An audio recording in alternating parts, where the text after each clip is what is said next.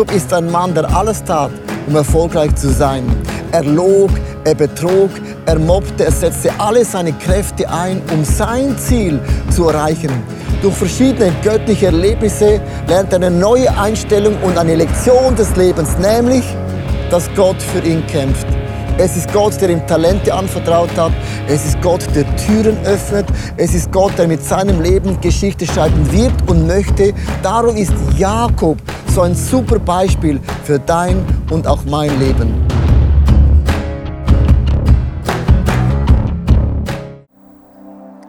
Jakob stellt sich seinem Bruder und in diesem Moment sät er eine Saat weit über sein Leben hinaus.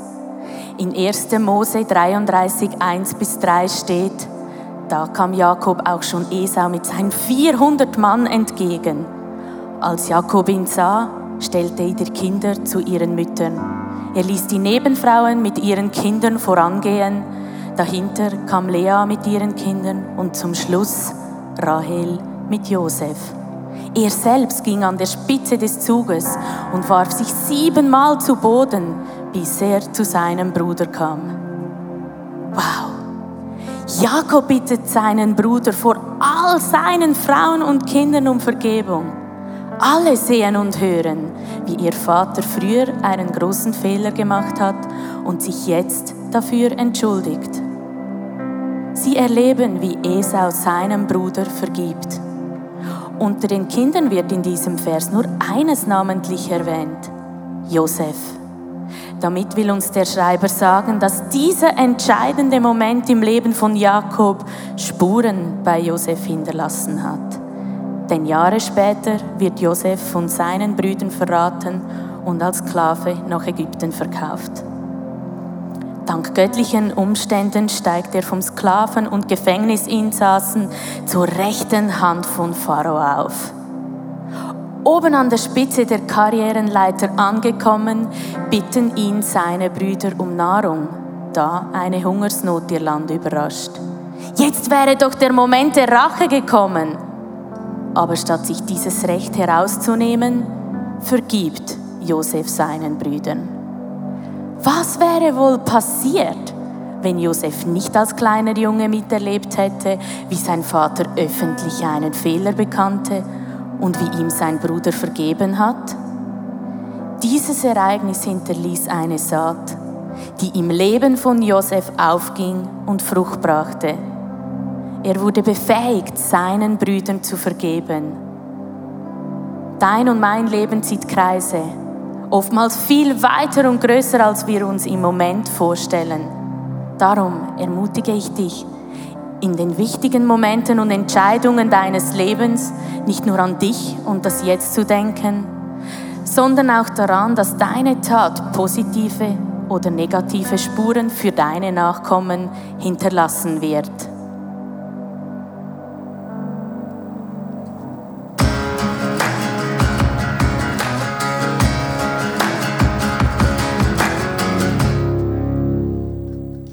Guten Morgen, hallo ICF Zürich. Dankeschön. Dankeschön. Dankeschön. Ihr dürft heute direkt noch stehen bleiben, kurz stehen bleiben, bitte schön. Ist auch gut für die Durchblutung, für die Gesundheit. Und ich darf mit euch zusammen eine Gruppe jetzt willkommen heißen, die live zuschaut. Das ist nichts anderes als das ICF Startup Hamburg, was heute hoffentlich online zugeschaltet ist ICF Zürich, komm, wir geben Ihnen einen Applaus. Come on!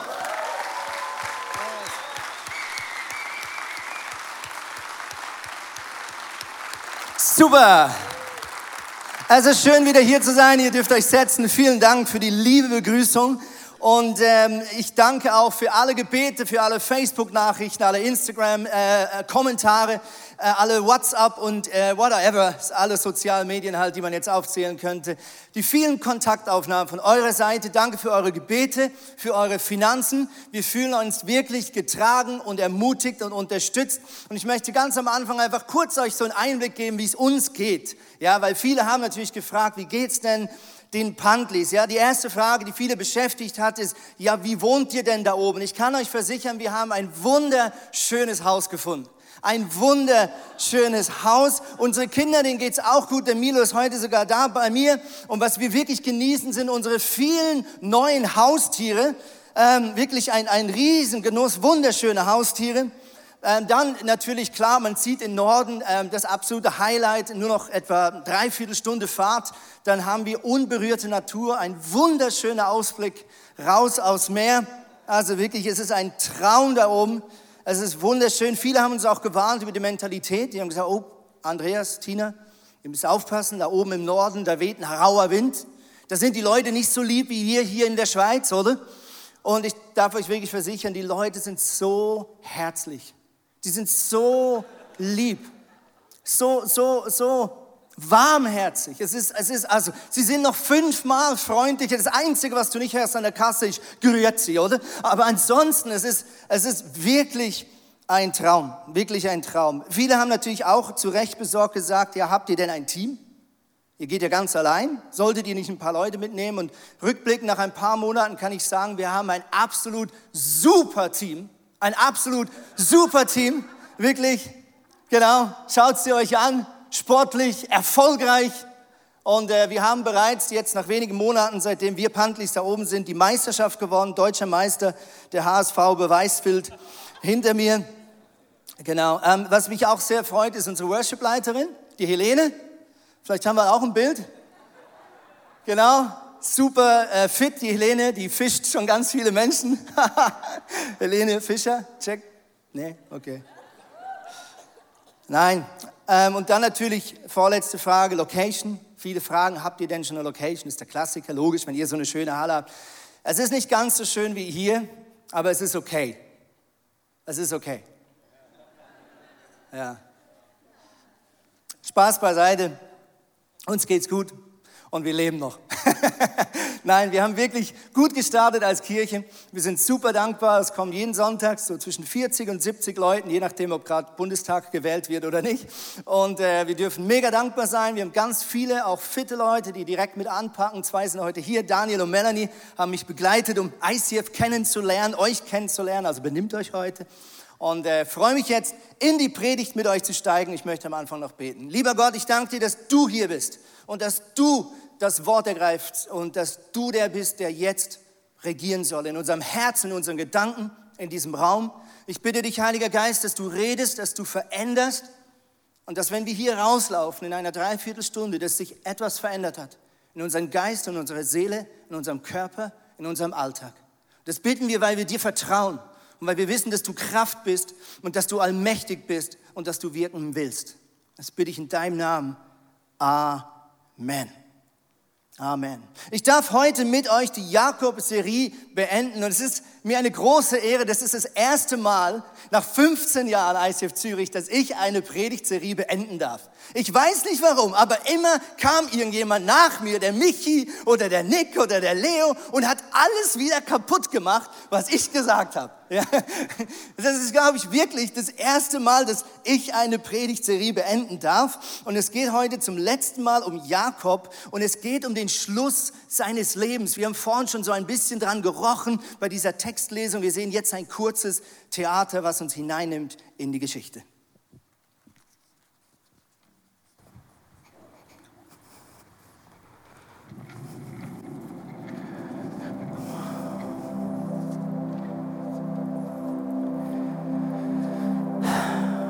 Nachdem Jakob seinen Söhnen seinen letzten Willen mitgeteilt hatte, sank er in sein Bett zurück und starb. Und im Tod wurde er mit seinen Vorfahren vereint.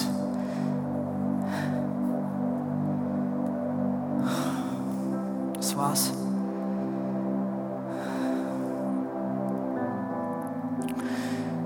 Ich vermisse ihn.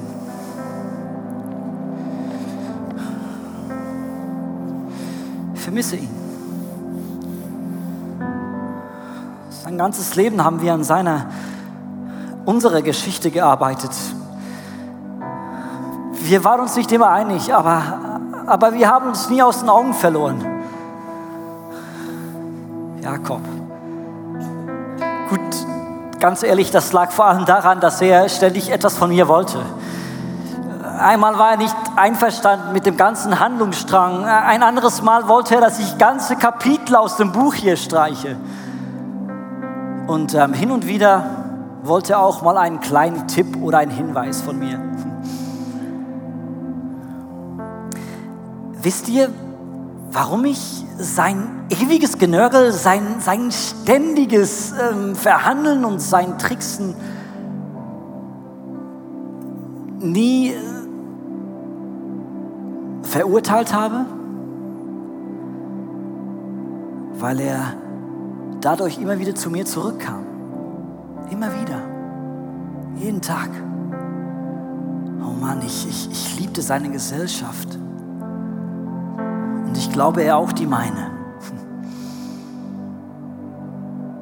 Er, er war ein Beziehungsmensch durch und durch.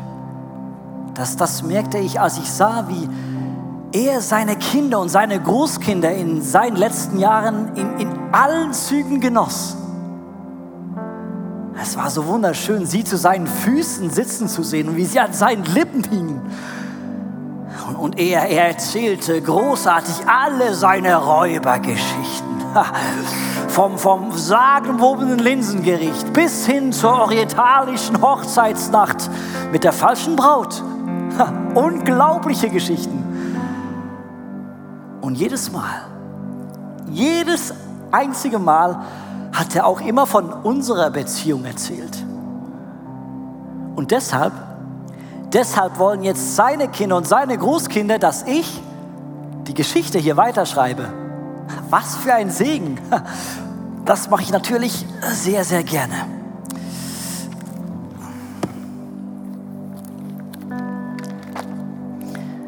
Jakob.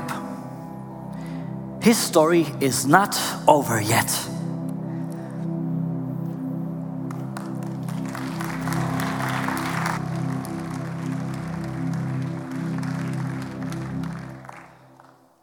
Ich glaube, wir können das Leben von Jakob mit einem Satz zusammenfassen.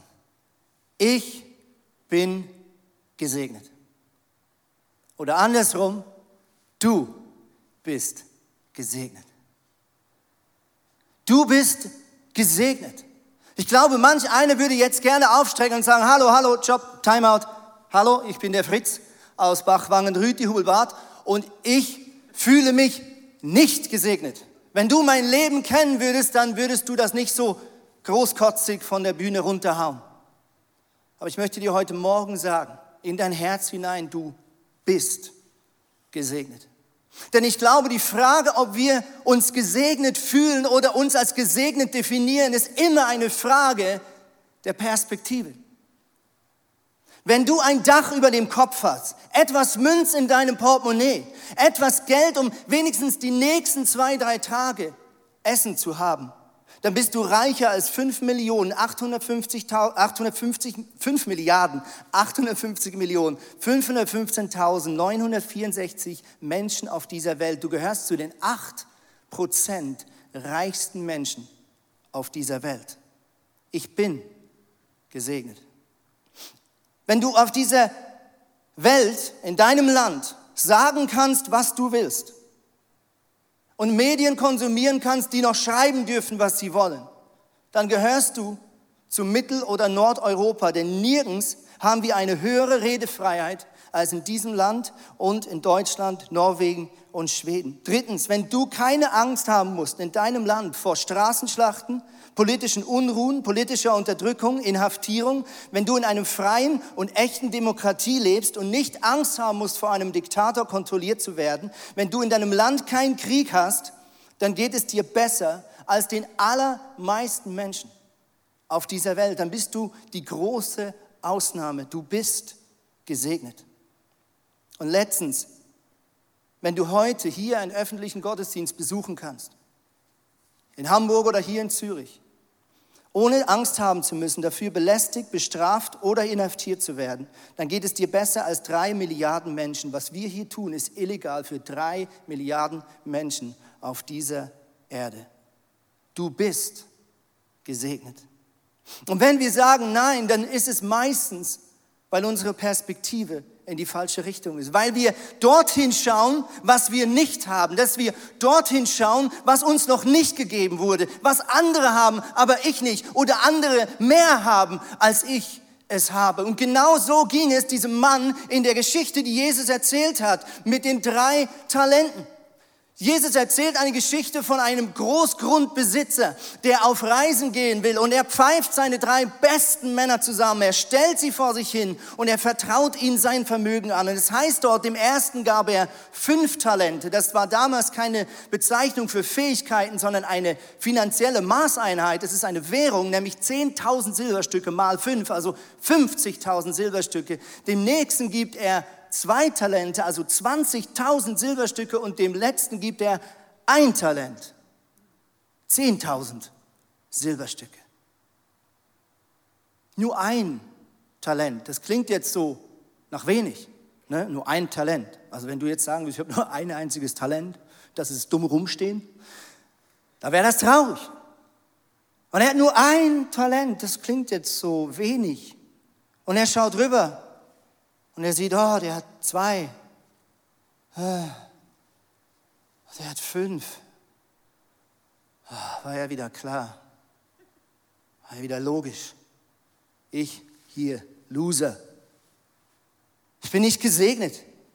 Mein Chef vertraut mir nicht. Die anderen haben fünf oder zwei und ich habe nur eins. Und seine Schultern bleiben hängen. Und er resigniert und er macht den Fehler seines Lebens, nämlich daraus zu interpretieren, dass es auf ihn nicht ankommt. Dass er anscheinend nicht wichtig ist in dieser Geschichte, weil er ja nicht gleich viel gekriegt hat wie sein Kollege. Und er vergräbt das Geld und wartet auf den Tag, dass sein Chef zurückkommt. Und viele Jahre später, so erzählt Jesus weiter, steht plötzlich dieser Chef wieder da. Und er ruft seine drei Männer zu sich und sagt, hey, erzähl, was habt ihr gemacht? Und der erste, wie die meisten von uns kennen, den Ausgang, der sagt, ja, ich habe aus 15 gemacht. Aus 50.000 Silberstücken habe ich 100.000 Silberstücke gemacht. Und der Chef freut sich drüber. Der zweite sagt, du hast mir 20.000 Silberstücke gegeben und ich konnte 40.000 draus machen, indem ich es investiert habe und angebaut habe und gehandelt habe. Und der Chef freut sich und der letzte, der holt den Spaten und sagt, warte, kleinen Moment, bin gleich bei dir. Und er buddelt seine ein Talent auf, dieses kleine bisschen. Und er legt es vor, die Chef, vor den Füße seines Chefs und sagt, da, hast es zurück. Ist immer noch gleich viel. Und wir wissen, dass der Chef richtig sauer wurde, richtig böse. Er ließ ihn, ließ ihn gefangen nehmen. Er nahm das, was er noch hatte, nahm es weg und gab es dem, der aus 15 gemacht hat. Und ich glaube, dieser Mann hat genau dieses Problem. Er sagt, ich bin nicht gesegnet, auf mich kommt es nicht an, mich braucht Gott nicht. Warum? Weil jemand anders mehr hat als ich. Und er fällt auf eine große Lüge ein, nur weil er vergleicht.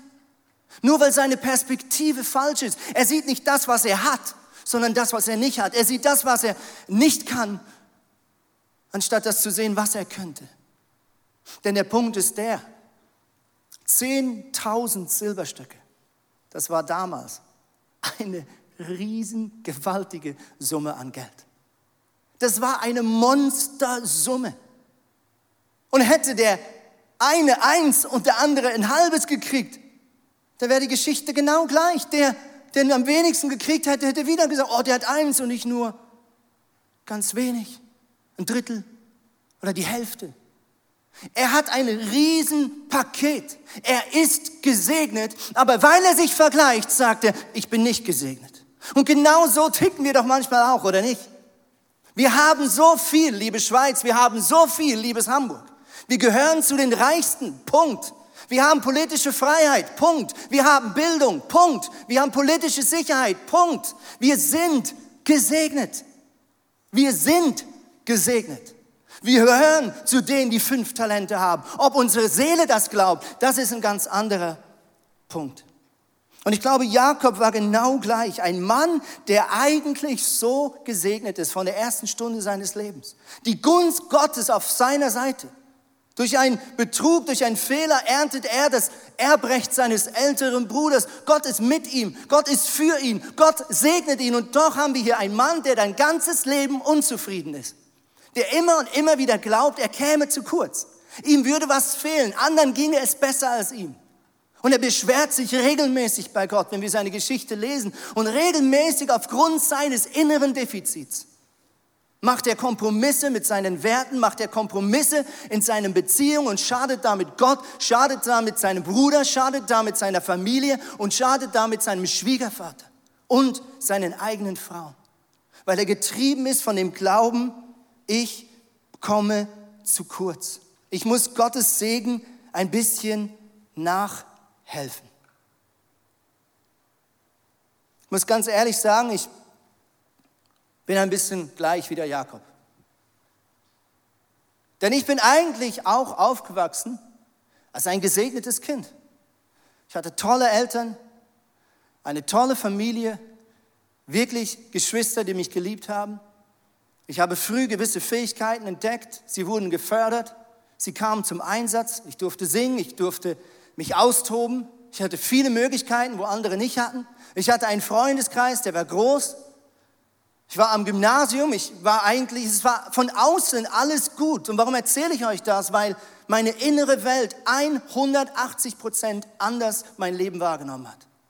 Als Kind war ich zutiefst davon überzeugt und ich habe meinen Alltag so erlebt, dass ich nicht geliebt bin, dass meine Familie gegen mich ist, dass ich zu kurz komme, dass ich zu wenig Platz habe, dass ich zu wenig gehört werde. Ich war zutiefst davon überzeugt, dass ich zu wenig Freunde hatte. Von außen macht das keinen Sinn.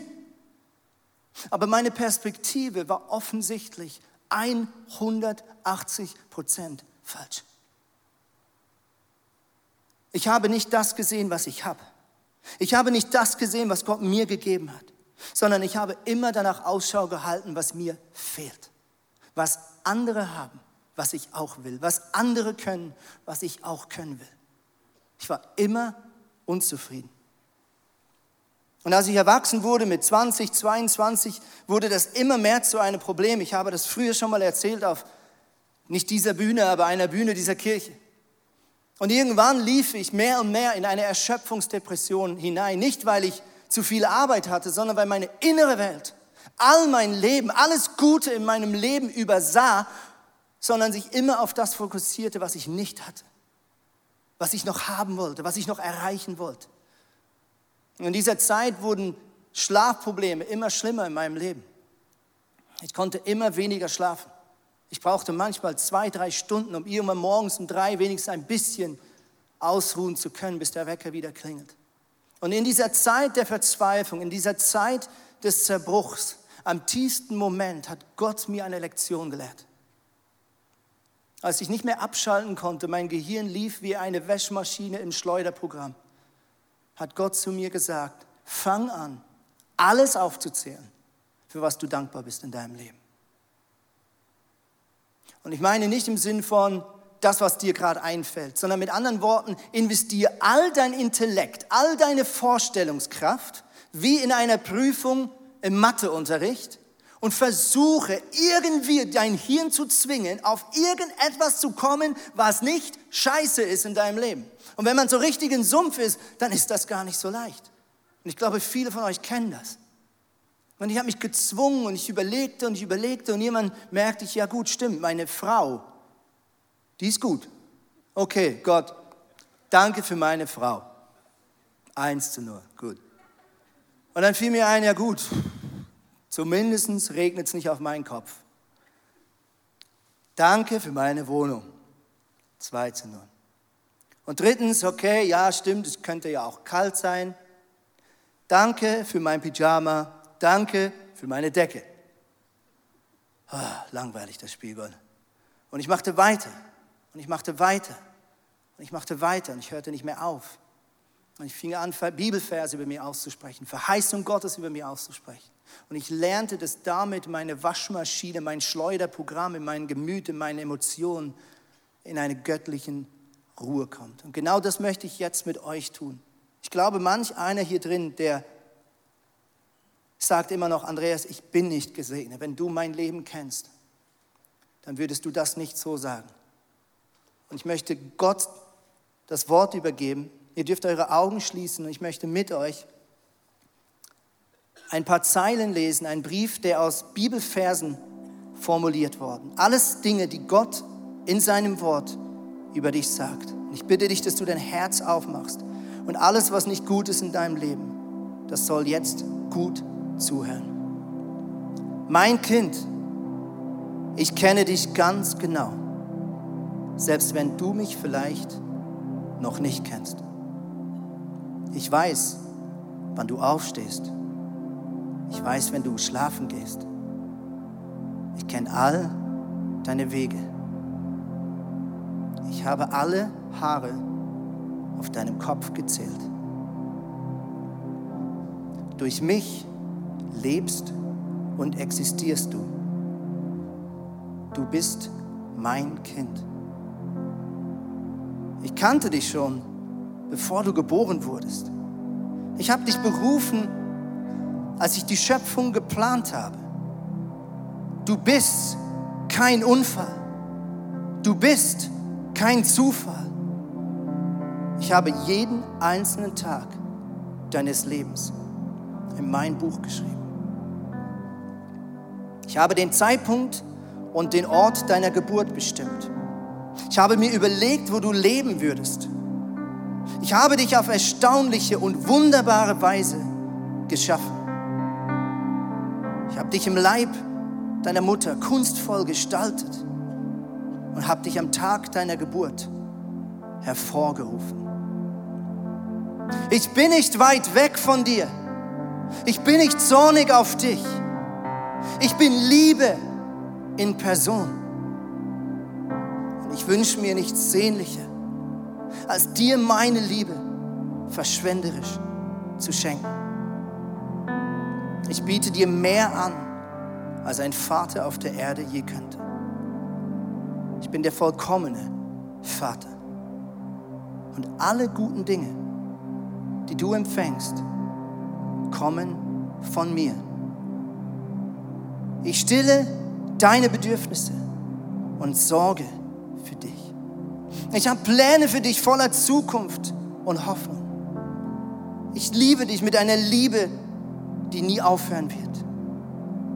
Ich freue mich so sehr über dich, dass ich nur jubeln kann.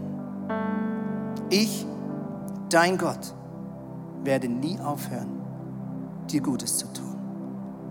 Ich, dein Gott, werde nie aufhören, dir Gutes zu tun.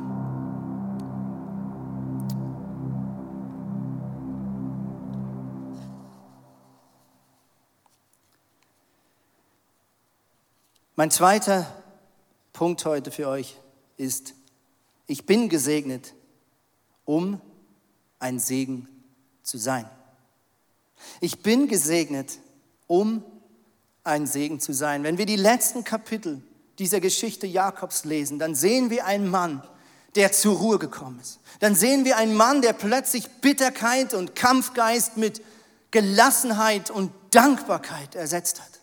Wir sehen einen Mann, der plötzlich, wo sein Buch zu schließen droht, plötzlich innehält und sagt, ich möchte all meine Kinder, ja sogar die Enkel, die Söhne von Josef nochmal sehen.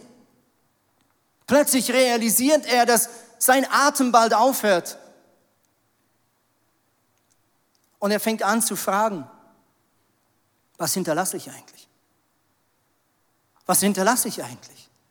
Ich habe ein Leben lang gekämpft für mich für mein Segen, für mein Recht. Aber was hinterlasse ich eigentlich? Meine Geschichte ist fast zu Ende. Und schwer krank, vom Leben gezeichnet, segnet er seine Enkel, segnet er seine Söhne. Und ihr könnt es nachlesen. Ein ganzes Kapitel segnet er jeden seiner Söhne und damit auch jeden dieser Stämme Israels, die später entstehen werden. Und er spricht Gutes über ihn aus und er beginnt seinen Segen weiterzugeben. Hebräer 11, Vers 21 heißt es, Jakob segnete kurz vor seinem Tod in festen Glauben die beiden Söhne von Josef. Auf seinem Stab gestützt betete er Gott an. Du bist gesegnet, um ein Segen zu sein. Und ich möchte das aufmalen, weil ich glaube, das ist ein göttliches Prinzip. Wir sind gesegnet, von Gott. Und Gott segnet uns. Er beschenkt uns mit Talenten, mit Fähigkeiten, mit Finanzen, mit Ressourcen, mit Beziehung, mit Bildung, mit Sicherheit, mit Vorbildern, mit guten und schlechten Erlebnissen. Aber sein Plan, der Plan des Reich Gottes sagt, dieser Segen soll wegfließen zurück in die Hand Gottes. Und genau das versteht dieser Mann nicht, der dieses eine Talent bekommen hat. Er denkt, das ist einfach für ihn. Er versteht nicht, dass es nicht darum geht, dass er einfach das jetzt irgendwie verbunkert oder einpackt oder schlummern lässt, sondern dass dieser Segen zurück zu seinem Chef will, zurück zu Gott. Gottes Reich funktioniert anders als die Welt, in der wir leben. Diese Welt, in der wir leben, sagt, meine Talente, meine Finanzen, meine Möglichkeiten, die sind für mich. Die sind da, dass ich mich selbst verwirkliche, dass ich meine Ellbogen ausfahre und mir selber Gutes tue. Aber das Reich Gottes sagt, deine Finanzen, dein Segen, den Gott dir anvertraut hat, der soll zurückfließen in Gottes Hand. Der soll wegfließen zu dem Menschen in deiner Umgebung. Und das Schöne ist, das lesen wir in dieser Geschichte, wenn wir das tun, was macht unser wunderbarer Gott im Himmel? Er segnet uns mehr als je zuvor. Aber auch das ist nicht einfach eine Belohnung. In dieser Geschichte steht nicht, und der Mann, der dann zehn Talente hatte, lehnte sich zurück, kaufte sich ein Porsche und genoss den Rest seines Lebens. Das steht da gar nicht, dass das ihm gehörte. Das war nicht sein Lohn. Da steht nur, dass der Chef gesagt hat, klasse, auf dich kann ich bauen, dir gebe ich mehr. Aber nicht für dich, es gehört immer noch dem Chef. Und plötzlich hat er zehn Talente. Und wenn wir treu damit sind, dann wird unsere Segensspur stärker werden. Und Gott ist so begeistert und sagt, wow, das funktioniert ja genial.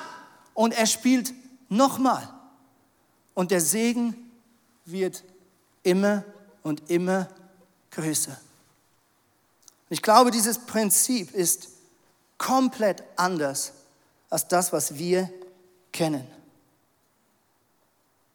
Lukas 12, Vers 48. Wem viel gegeben wurde, von dem wird viel gefordert.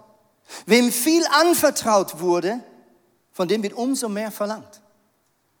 Das hören wir jetzt nicht so gern, oder? Wenn du besonders begabt bist, etwas besonders gut kannst, gratuliere. Deine Verantwortung ist soeben gestiegen. Och nee, muss das sein? Kann ich das nicht einfach genießen? Das Leben ist kein Wettbewerb. Da bin ich zutiefst davon überzeugt. Das Leben ist kein Wettbewerb. Unsere Gesellschaft, unsere Welt sagt, das Leben ist ein Wettbewerb. Wir können tausend Castingshows schauen, wir können Karriereshows schauen im Fernsehen, wir gehen in unsere Arbeitswelt hinein, wir alle kennen, es ist eine Welt der Ellbogen. Es ist eine Welt, die sagt, das, was du hast, mach das Beste draus. Setz dich durch. Aber die ethische Grundlage, dass wir glauben, dass das gut ist für unsere Zukunft, die kommt nicht aus diesem Buch, liebe Freunde. Die kommt aus einer Gesellschaft, die an eine Evolutionstheorie glaubt, die glaubt, dass das Leben durch Zufall entstanden ist. Evolution sagt, es ist gut, wenn das Starke das Schwache abtötet. Es ist gut, wenn der Schwache sich durchsetzt und das Schwache an die Ecke, an den Rand gedrängt wird. Aber das sagt nicht die Bibel. Das sagt die Welt.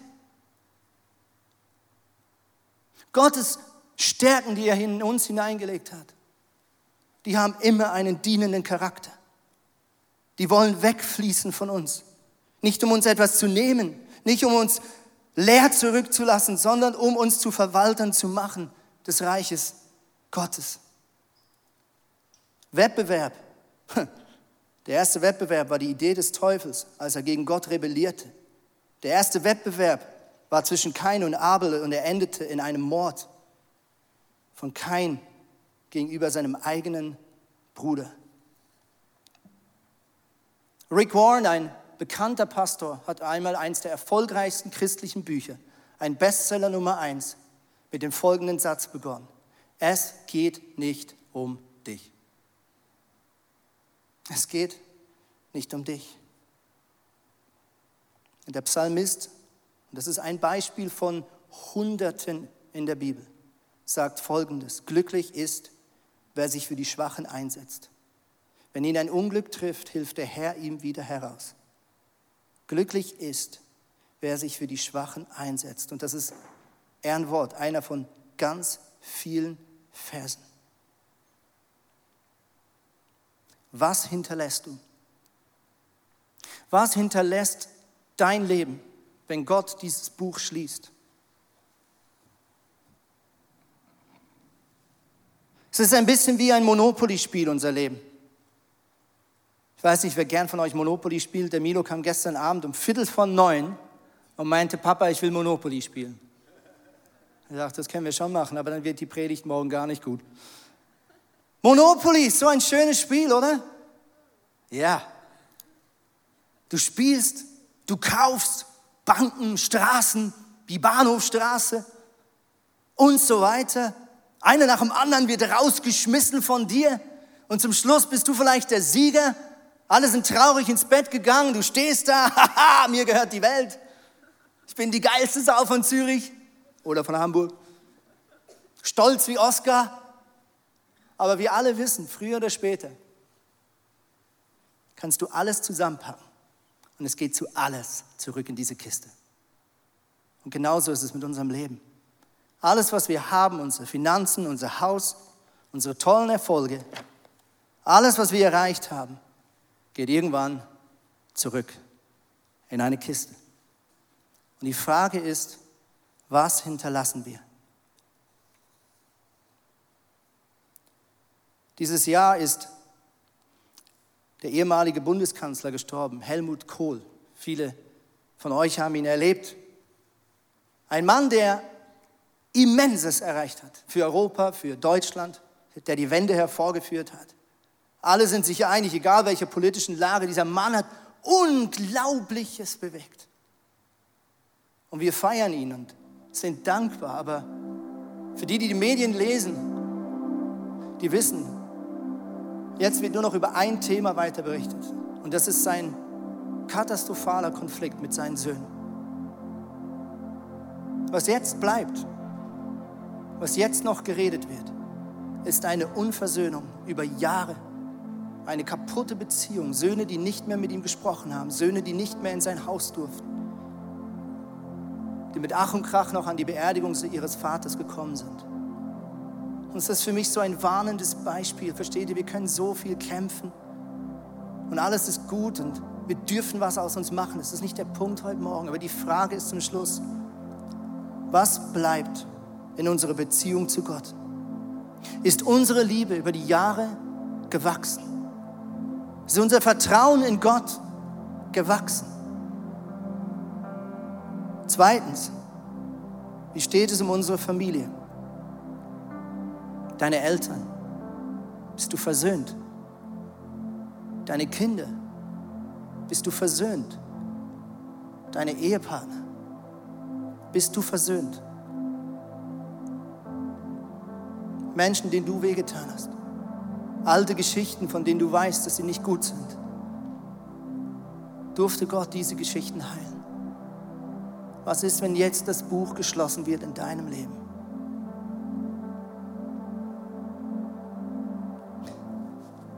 Was hinterlässt du? Über was wird man reden? An was wird man sich erinnern, wenn du eines Tages nicht mehr hier sein Mein eigener Vater ist vor neun Jahren gestorben, mit 60, hat einen aggressiven Krebs bekommen, relativ kurzer Zeit. Aber etwas, was ich gesehen habe in diesen letzten Monaten, er hat alles investiert, um seine Beziehung in Ordnung zu bringen. Er hatte keine großen Leichen im Keller, das war gar nicht der Punkt. Aber er hat am Ende seines Lebens, schon bevor die Krankheit anfing, fing er an, selber wieder in die Seelsorge zu gehen, selber Dinge aufzuarbeiten. Auch Wunden, die er along the way erarbeitet und aufgeschnappt hat, konnte er vergeben, loslassen, ans Kreuz bringen. Er war versöhnt mit seiner Frau, er war verwöhnt mit seinen, versöhnt mit seinen Arbeitskollegen, mit seiner Vergangenheit. Und er konnte im Frieden gehen. Und genau das wünsche ich mich für mein Leben, das wünsche ich mir für dein Leben. Lass uns beten zusammen. Lieber Gott, danke, dass du mich gesegnet hast. Heute sage ich danke für alles, was gut ist in meinem Leben. Ich sage danke für alles, was ich weiß, aber auch alles, was ich oft übersehe. Und Gott, dort, wo meine Perspektive falsch ist, da bitte ich dich um Vergebung und bitte ich dich um Heilung und bitte ich dich jetzt, Heiliger Geist, um eine Korrektur von 180 Grad. Gott, ich entscheide mich heute Morgen, ein Mann oder eine Frau zu sein, die dankbar ist und die Dankbarkeit kultiviert in seinem Leben. Und ich entscheide mich dazu, ein Vater zu sein, der Dankbarkeit kultiviert in seiner Familie, gegenüber seinen Kindern und seiner Frau. Gott, ich sage Danke für mein Land. Ich sage Dank für meine Regierung. Ich sage Danke für meine Finanzen. Ich sage Danke für meine Bildung. Ich sage Danke für meinen Beruf. Ich sage Danke für meine Eltern. Ich sage Danke für meine Geschwister. Ich sage Danke für meine Freunde. Im Wissen, es ist nicht alles gut. Aber ich möchte das, was gut ist, einsetzen, um ein Segen zu sein. Gott, ich möchte ein Segen sein. Ich möchte ein treuer Verwalter sein. Ich möchte weitergeben, empfangen und weitergeben, empfangen und weitergeben. Und da, wo ich unversöhnt bin, Heiliger Geist, bitte ich dich um Veränderung. Ich bitte dich um Gnade. Ich bitte dich um Heilung. In deinem Namen, Jesus Christus. Amen. Mein neuestes Buch befasst sich mit Jakobs Geschichte. Jakob ist ein Mann, der alles tat, um erfolgreich zu sein. Er log, er betrog, er mobbte, er setzte alle seine Kräfte ein, um sein Ziel zu erreichen. Durch verschiedene göttliche Erlebnisse lernt er eine neue Einstellung und eine Lektion des Lebens, nämlich, dass Gott für ihn kämpft. Und im neuen Buch werden wir anschauen, wie trotz unseren Imperfektionen mit Gottes Hilfe unser Ziel erreichen werden. Darum ist Jakob so ein super Beispiel für dein und auch mein Leben.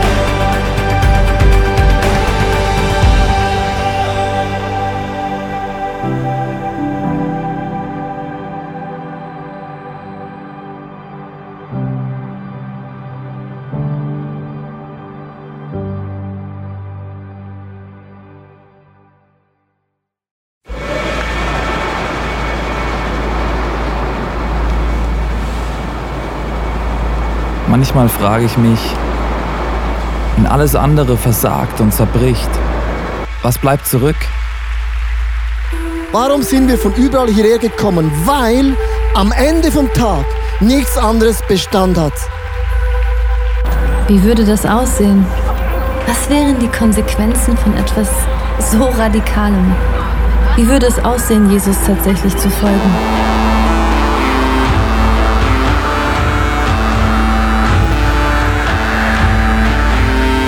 Freundschaften können zerbrechen, Karriere vergehen und am Ende wird Reichtum wertlos. Er weckt einen Durst für Wahrheit, Mitgefühl und Liebe, den nichts auf dieser Welt jemals löschen kann. Worauf können wir also wirklich unser Leben, unsere Hoffnung bauen? Es gibt nur die einzige Sache.